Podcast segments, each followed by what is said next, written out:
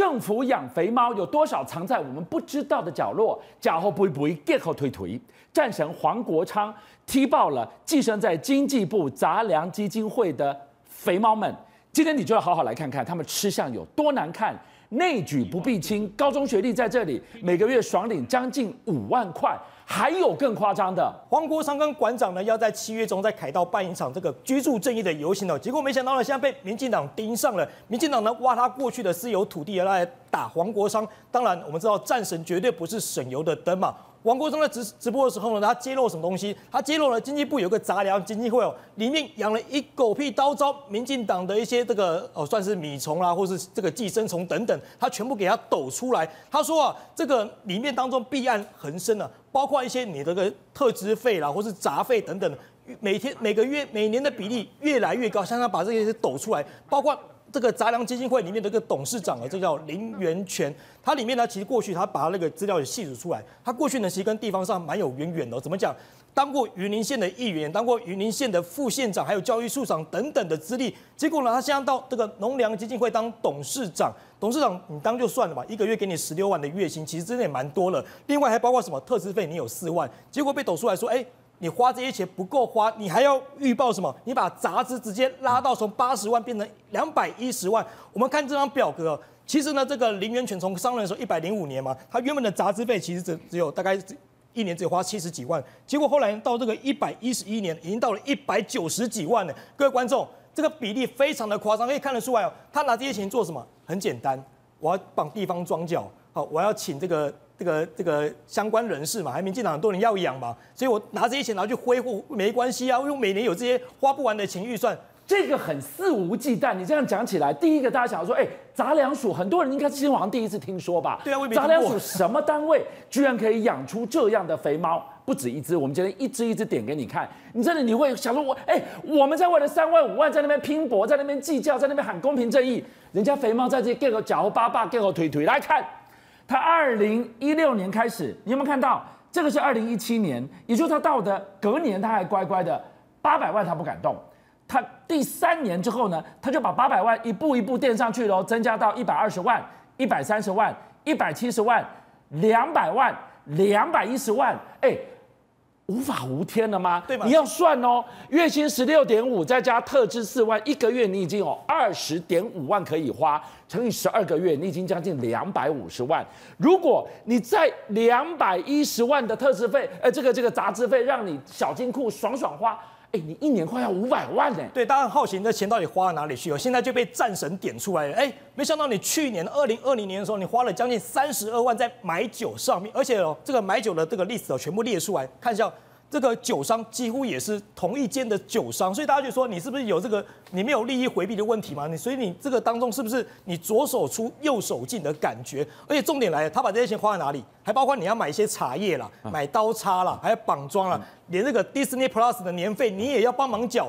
各位观众，这些都是你我的纳税钱呢。对，你讲到这个，这家就特别有感。两三个月到同一个酒商去买档次颇高的酒，这就有买来干什么了？对给你当公关吗？给你去绑桩吗？对他，他买了酒之后呢，其实大家也不知道他用途在哪里。但是你每年花这么多钱买酒，坦白讲，就是说给人家一个问号嘛。而且重点是，原本特支费的只有八十万元，你怎么可以浮编到两百一十万元呢？这个是个非常不可一置信的事情。重点来了，今天你还拿这些钱去干嘛？去绑桩，而且你还给你一这些亲属哈一起享用。怎么讲？这个林源泉哦，甚至把他这个这些亲戚哦全部找来这个单位来服务。重点是什么？重点是这个单位原本只要征他有条件，真的要有条件嘛？希望大专毕业，结果没想到呢，你这个你这个亲戚只有高中毕业哦，他高中毕业领了多少钱？领了四万九千多万，将近五万块的钱呢。所以高中毕业去卡大专才能够工作的缺，一个月爽领的将近五万块。哎，这人等于得供假挡假替，真的就像这样哎。对啊，他就等于是硬干嘛，但还不怕你，都不怕。后来呢，哎，没想到这件事呢被董事会啪康出来，而且发现说。你你你这个人完全资资格就完全不符合啊，所以你怎么让他领到四万九千块呢？哎，那林元泉说那没关系，那我给他降一点好了，我把他另外聘问聘用为雇员，哦，那薪水就变成三万七千多。是，但重点来了，这个是非是可以这样颠倒的吗？今天今天你因为他这样的事情，所以你把他这个职位往下降，然后你就可以让他继续在你的单位服务，完全不鸟董事会。来，我们来给导播看一下这一张。你可以看到哦，这个是当时的整个留下来的文件，你有没有看到最后这个地方？哎，硬干呢，硬干啊，完全就要留任这个所谓的亲戚，继续。正职不行是不是？我就改用聘员呐、啊，聘员一个月领多少钱？三万七啊，也很多哎、欸。高中毕业可以在三万七。肥猫的基金会爽领三万七一个月、欸。各位观众，你很多现在研究所毕业，你出去工作有没有三万块钱？其实都要打个问号了。而且我人家有关系就没关系啊，有关系我跟你讲，一个月三万七也是小 case 啦。所以看得出来，民进党在这个酬庸其实做的非常彻底啊。牢牢记得这个经济部下面的杂粮基金会，杂粮听起来好像没有很营养，肥的嘞，还有第二只肥猫。对，这个是他前执行长哦，叫做陈景伦。来，过去呢，其实在南投服务，我们看到他的资历也其实也蛮深的，包括像他当过南投县议员呐，也当过鱼池乡的乡长，甚至呢，他跟民进党非常紧密啊，当过那个南投的民进党党部主委哦。那现在呢，其实他到了这个行政院中部办公室当副执行长。那大家问题来了，他他其实另外的身份也是这个杂粮这个前执行长嘛，杂粮基金会前执行长，当时发生过什么事情？发生过，你从头到尾，你一个礼拜只去办公室一次而已，而且说一次，他贵为执行长，就是总经理的概念了哦。对，没错，你应该是李万基啊，就一个一个礼拜只去一次签到就就闪人。那他一个月领多少钱？他一个月领十二万多，而且还加那个特支费四万，等于一个月十六万给你花。但是重点来了，他一个礼拜只要去办公室一次而已啊，各位观众。你们一个礼拜要去办公室几次？你没有加班已经算不错了。人家一个礼拜只要去办公室一天而已，就可以领十六万元，这像话吗？而且更扯的是什么？更扯的是苏贞昌在去年八月哈到那个南投去视察，只排八月十三号这一天。结果呢，这位老兄哦，他排了一个礼拜的公差，哎，你你根本而且你还跨周休二日哦，这个这个像话吗？猫腻在这里，观众朋友。这一天圈起来的这个八月十三号是苏贞昌要下来，结果他从九号就开始请公假了吗？对啊，你是从这个地毯从高铁站一路铺到南投去，要迎接苏贞昌吗？这个非常莫名其妙。所以你一个一你这个光这个行程，你一个礼拜就请一个礼拜的假，那苏贞昌只去一天而已，怎么讲都不合理嘛。而且重点来是什么？他连回家的高铁票也要报账。你你到底这段时间去哪里？没人知道啊！但是你把这些钱拿去报上来，就是不对嘛。所以坦白讲哦，现在民进党变成一个酬庸政党，你不止酬庸一个人，你连他有关系的朋友、亲戚，通通一起酬庸了。第三只肥猫寄生在这个杂粮基金会的，哎，民进党有这样的传统吗？选举选书步步高升，满泥护鬼，这里又一个了。我跟你讲，这个这是民进党鼓励年轻人的地方。你只要来民进党选举，选书没关系啊，我给你位置嘛，你选书。不光跟你越数越大嘛，现在讲是谁？现在讲就是去年败选的选宜兰败选这个江聪渊哦，他去年宜兰县长败选之后呢，那也没关系，好，我继续给你升职，升到什么？当行政院的政务顾问，哎，这个大家熟悉的名词又来了。嗯，之前我们谈 IMB 有没有也谈到这个这个顾问的名词，然后谈到这个台南光电也谈到这个名词，所以坦白讲。这个行政院的政务顾问是不是个酬庸？我们先打上个问号。但重点是什么？重点是江聪渊哦，他其实也有蛮通天的本领。今天这这个名字江聪渊，大家仔细帮我们听下去。为什么？他在去年的九合一宜兰县长选举选输，选输之后呢，民进党帮他安排步步高升，好吧，酬庸，好吧，肥猫我们都吞了。问题是这个人，哎。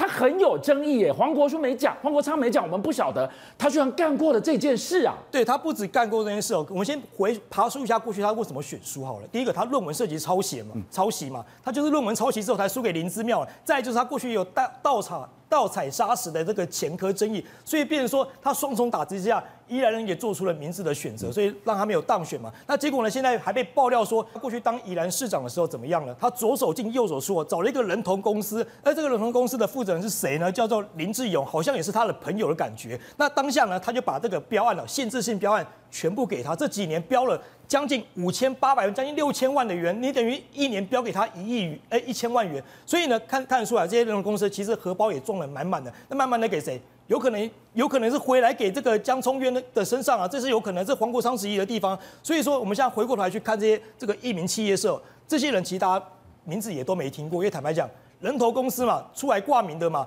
最后重点是什么？钱要回来在我手上就好了嘛。所以你描述的这些，我讲一个时下的形容词，大家就懂了。他的黑历史。民进党中央怎么会不知道？行政院怎么会不知道？经济部怎么会不知道？你如果知道了，这个人选输了，你还帮他安插到这个所谓的杂粮基金会，给他每个月爽领十六多万，有这种事情，那你嘴巴里的公平正义到哪里去了？民进党公平正义啊，其实从到尾就是说说而已啦。坦白讲，就一句话，有关系就是没关系。高喊反贪腐要来骗选票，但是国安问题不能开玩笑。我们就看到了赖清德投书《华尔街日报》，强调了和平繁荣的四大支柱，结果不说就算了，一说出来，第一条提升台湾核主力，那不就直接打脸自己了吗？是哦，这个俊祥哥，这是非常的荒谬啊！首先第一个，当然赖清德呢到了这个。《华尔街日报》来做一个投书，我们当然非常高兴，我们的副总统能够在这个国际媒体上得到一个见闻。好，那今天呢，我们也看到全文，事实上也在像《自由时报》上面都有提出来。第一点呢，提升台湾的核主力，哎，听起来很棒啊。台湾如果很凶的话，那你个阿哥，你敢过来吗？第二点。经济安全及国家的安全，当然啊，所以我们要怎样？我们有护国神山台积电啊。那第三点，与世界民主国家建立更强力的伙伴关系。是啊，所以你还记得佩洛西来到台湾了。那第四点，稳定而有原则的两岸领导力。哎，看起来说，哎呀，这个赖清德提了真棒四大点。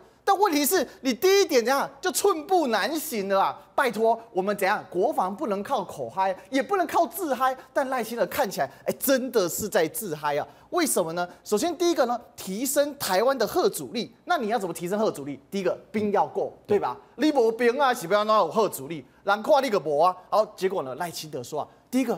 哎呀，不要担心，女生不会上战场。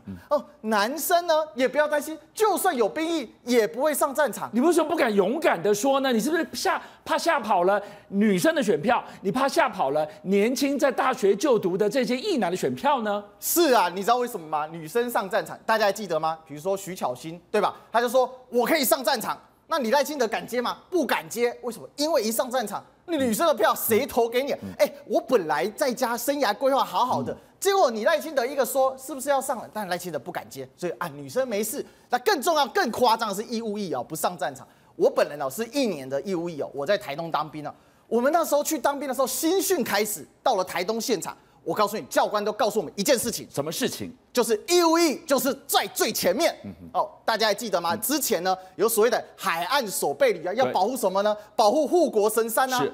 但是是由谁来填呢？当然是义务役啊，因为你是步兵啊。那你赖清德，哎、欸，你自己的国防白皮书写的，你自己怎样 打脸自己？有这种副总统吗？所以当你在那边讲说怕吓跑了选票，你想要更多的选票，又缺兵又要征兵的时候，你却说出了这个义务役不会前往战场。我就问了，陆军的扩编的五个甲这个甲装甲步兵旅，不就是直接镇守在战场？这里难道不会收纳更多的义务役？会啊，是啊，那我就问嘛。那你自己都提出说经济安全及国家安全，那义务役守在海岸守备，你守哪里？守台积电嘛？那守台积电，那你这逻辑怎样？就是一个骗，为什么？因为逻辑完全不通嘛。你又说你不用上战场，但你又要守在第一线。那请问，那到底谁当兵呢？莫名其妙啊！所以搞了半天，义务役编时就是要编在西部地区，要防止来犯的敌军。所以立委马文君就说啊，你这根本在刻误、刻意误导大众啊。那郭正亮呢也说，海岸守备里就是敌军登陆之后，在那边这霸点没啦。所以呢，挡住什么登陆部队？哎，拜托杰嘞，赖清德先生，请讲清楚，讲我明，不要在那边打迷糊仗。说真的。你要选票，要国防政策，OK，但不能用什么骗，这是选民不能接受。到现在，我们就问民进党政府，请告诉我们一个诚实的答案：国家安全是真枪实弹，不是靠嘴巴。是我们看到同一个时间，民进党立委赵天麟，他人在美国巡回演讲，哎，他也 echo 了这一篇的《华尔街日报》的投书，他提出了几个策略。他说，只要让共军出不了港、渡不了海、上不了岸。安有安呐，就话一讲完，立刻被打脸。安全是真枪实弹，不是靠嘴巴。是我们看到同一个时间，民进党立委赵天麟，他人在美国巡回演讲，哎，他也 echo 了这一篇的《华尔街日报》的投书，他提出了几个策略。他说，只要让共军出不了港、渡不了海、上不了岸。咱有安呐，就话一讲完，立刻被打脸呐、啊。好，人讲啊，咱真行蛮恭维，但咱真实在。现在民进党不是哦，哇，就搞恭维，但是我完全不实在呀。哈，赵天林讲这个，我们随便调一个图来看就好。吉祥哥，你知道这是什么吗？这张什么图？这个是啊，中国沿海七十六个港口啊，能够停靠超过一点四万个哦，这个标准集装箱的大型船舶。简单来讲。当中还有二十个是军港，他要用所谓的巡弋飞弹来干。好，巡弋飞弹怎么干？几颗你知道吗？一百颗不到。而且呢，我们的中科院是手工拼装法，没有办法量产化，嗯、那只能外购。哎、嗯欸，外购最近你有发现我们的军购怎样都没有到货啊？再来呢，那个所以你讲这个自制跟外购都打叉叉啊。再来你的短程飞弹，你说好，那这我不管所有各型飞弹，我们通通通算好了，你知道吗？连五百颗都没有。你连五百颗都没有，哎、欸，有二十个军港，还不包括这些临时可以调集的各种港口。所以其实我们今天看到啊这个赵天林讲这个完全被打脸。我认为有一件事情啊，他是怎样呢？就是啊，这个他的战争策略抄什么？抄老蒋，你知道吗？你不是最讨厌老蒋了吗？你把民国六十年的拿到六十年后的一百一十二年来用，笑话。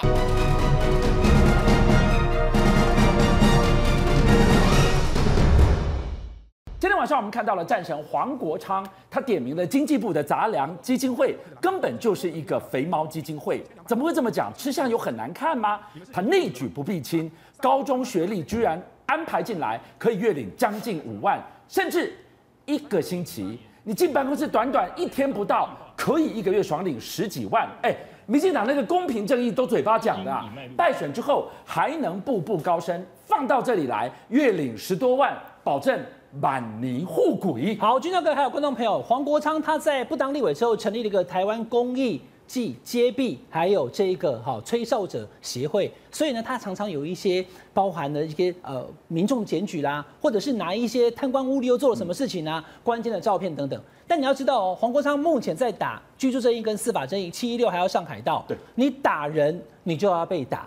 今天可以看出来，黄国昌他也疲于奔命的在跟大家解释为什么他的身上有二十三笔的土地。黄国昌其实已经解释了。他说他家里面在这个哈，就是戏子那周边，其实就是在种一些农地，从小就已经有些农地，都不是在做房地产的。他的名下十年之内也都没有任何房地产买卖，他也不炒地皮。但是人家讲说，但你要跟大家解释一下啊，我看国昌怎么跟大家说啦，因为黄国昌大我几个月，他是一九七三年八月的时候这个出生的，可是呢，一九七四年的时候他就已经有买畸零地，那是农地啦，并不是一般我们讲的哈，可能是住宅用地或商业用地。那大家就讲说，那你这样子还怎么上七一六上？凯道去讲居住正义跟这个房地，所以重点就在于黄国昌身上有二十三笔土地这件事情，民进党正在打他。那为什么打黄国昌呢？因为黄国昌最近正在继续打民进党政府，而且打得非常凶。观众朋友，我现在开始要讲的这几个不同的农委会辖下的财团法人，你真的会前所未闻，连我。过去其实都没听过，谁知道农委会军长哥经济部啦，哎，经济部的这个杂粮基金会，对，杂杂杂粮基金会是经济部，但农委会下面有二十几个，我们一个一个跟大家讲，对不对？那经济部的这个杂粮基金会呢，来，观众朋友你要知道哦，杂粮基金会黄国昌讲说哈。其实杂粮基金会现在目前看起来的前执行长、前董事长，好，一个叫做林源泉，是以前民进党在云林地方的党部主委。主委。那前执行长呢，叫做陈景伦，是以前云林啊那个民进党的南投的地方党部主委。啊，你都找这一些选举时候的辅选大将，对你来挂一个挂董事长，一个挂执行长。那我简单跟大家讲哈，简单讲，董事长一个月薪水十六万，执行长薪水一个月十二万，是两个人都。分别都还有四万块的特支费，然后通通拿去吃喝玩乐。他去掌握了很久，也发现说呢，哎，你们怎么没有好好在做台湾杂粮这个哈，就是这个基金会的事情，然后都在吃吃喝喝。第二个，因为你当执行长，所以你执行长呢就任用聘用了很多不符合规定里面的聘员，因为它里面有聘员，大家讲说，哎，高中学历算什么呢？高中学历不行吗？好，他说没有，高中学历可以。但是高中学历不能当聘员，这是规定的，你一定要大学以上才能当聘员。可他却当了聘员啊，那怎么办呢？那所以呢，当了聘员又被抓到以后呢，就直接把这个聘员改成雇员继续聘用，所以只是名称不同而已，就是让自己的亲信来拿这一些公款就对了。而且呢，可以不甩这个董事会。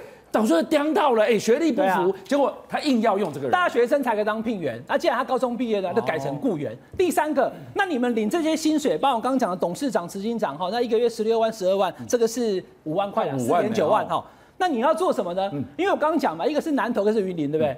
他们一样住在南投，一样住在云林。一个礼拜坐高铁上台北一天，然后进办公室开会，又再要回去，然后又报很多的。哎，刚刚讲四万块的特支费不止哦。黄国昌掌握到了，他四万块报完了不够以后，另外再用这些哈其他的这个支出，再继续报这些吃喝的开销。所以他认为这个杂粮基金会完全没有做到他该做的事情，这是其一。第二个，观众朋友看一下哦。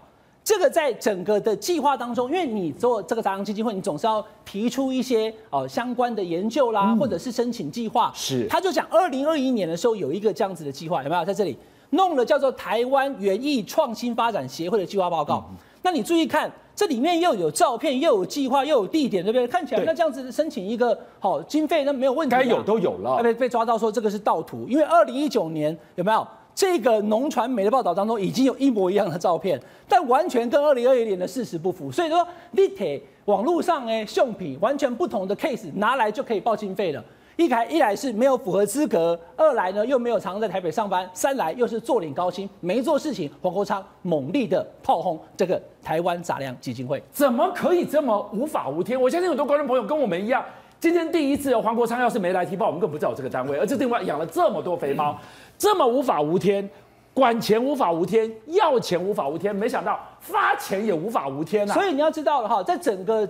讲下来，你发现说这些单位我们过去都没有听过，那我们怎么知道中间有一些什么样的严格呢？陈婉慧，台湾民众党的立委，他也揭露，他说基金会补助的台湾农权总会，他的成果报告也是造假的。你有没有看到？又是用一样的照片，又是以前的盗图，完全如出一辙的手法。反正这一些农权团体或者是农运团体，我们根本其实一般民众搞不太清楚。那两年前的照片拿来以后，改改名字，照片同一张同贴以后，又可以去申请补助了。那这样的状况看起来。不是特例，而是通例，因为至少我们看到就有两起，黄国昌讲一个，相关讲一个，那是不是应该我们的政府相关的这些他旁支以及直属的这些子公司跟财团法人，应该要好好检视，你领高薪没问题，对，有没有在做事？那既然是农粮基金会，你为什么都找这一些浮选大家来当董事长、执行长？是不是有酬庸的嫌疑？好，你讲到了酬庸，你要知道，我们刚讨论的每一分钱，包含了二十万元一个月的高薪，甚至高中学历那个五万块的，哎。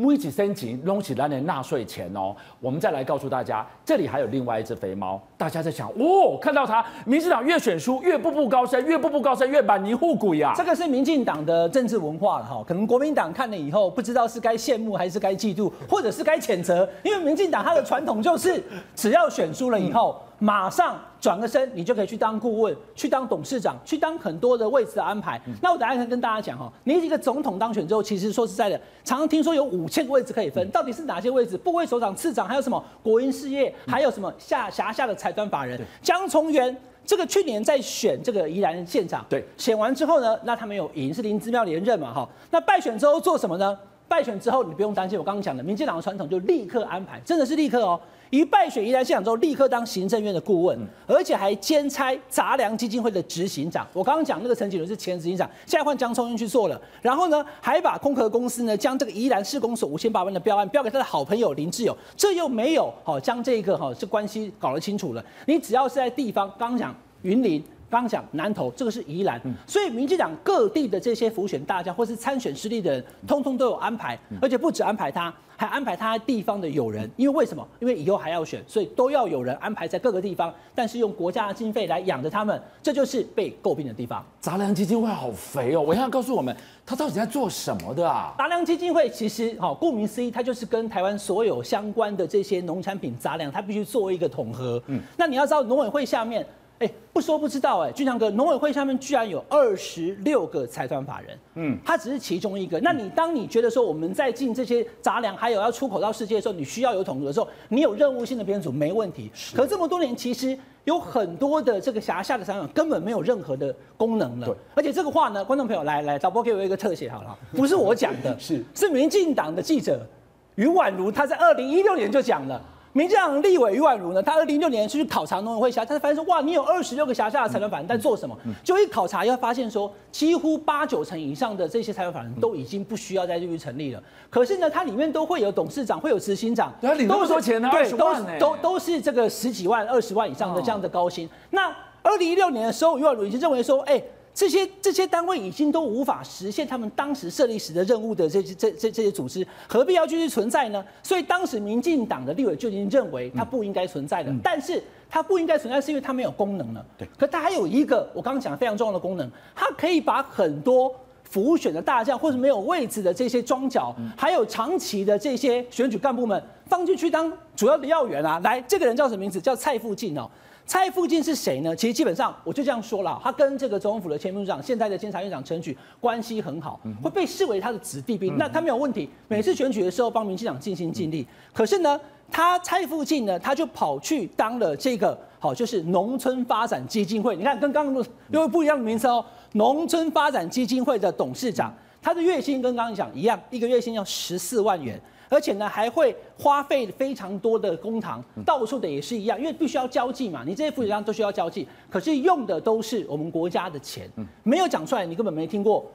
杂粮基金会、农村发展基金会这么多，农委会辖下二十六个不同财团法人，其实回头再检视，黄光昌这次一次把它踢爆出来之后，他们到底还该不该存在？花了钱是不是应该花的？大家可以来检视一下。好，于是，我们看到了民进党满口的公平正义，都嘴巴讲的呀。对，所以这些基金会基本上讲白了，就是拿国家的资源做民进党地方的组织，装个小运作嘛。哦，那他跑的是什么？你说这些交际应酬，基本上就是跑选举啊。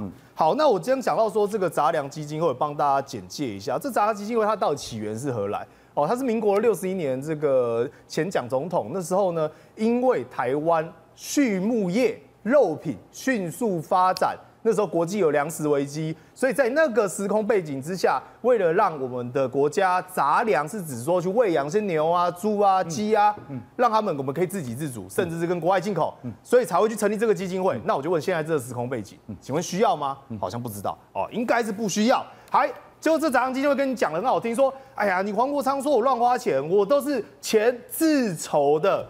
什么叫自筹？我钱是自己赚的。好，那我就跟各位报告来。我们看一下这个手板，今天他这边有讲到哦，来，他所谓自筹，不好意思哦，整个杂粮基金会它的收入来源是哪里？收入来源最起初的第一桶金，也就是这个基金，是由经济部，也就是所谓的国贸局，当初在蒋总统的呃命令之下，大幅度的帮他去筹措，筹措完之后，好，来看到他的真正盈利的项目是什么？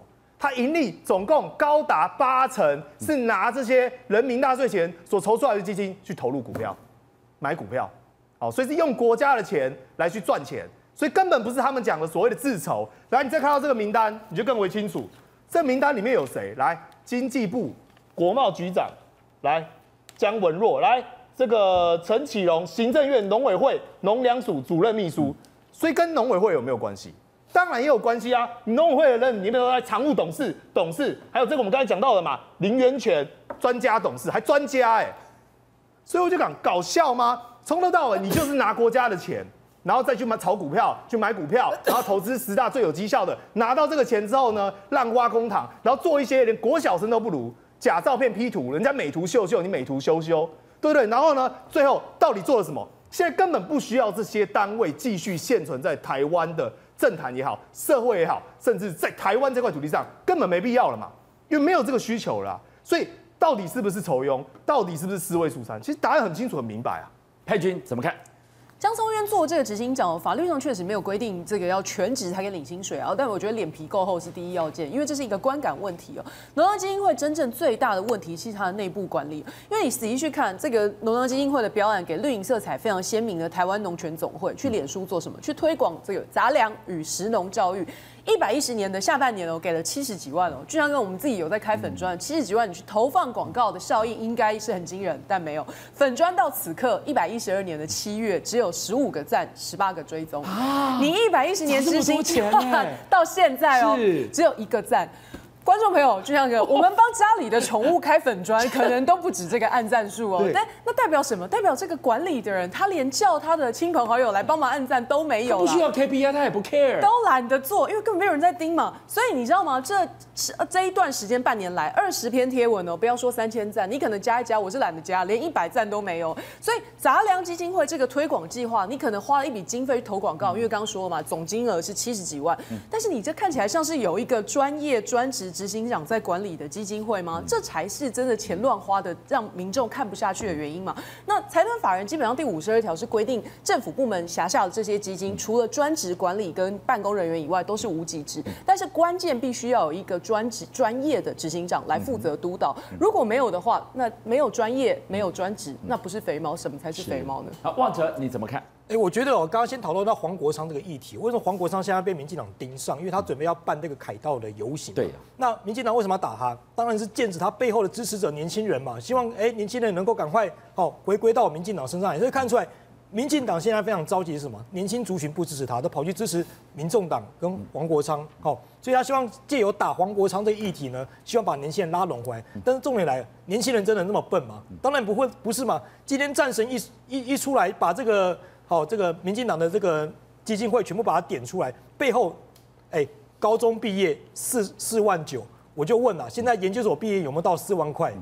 很多研研究所毕业现在都没四万块，你高中毕业可以领到四万九，后来被抓包啊，说不然这样子好了，把你改为这个雇员，你也是有三万七啊。所以重点来，这为什么一系列的重游让民进党年轻人不支持？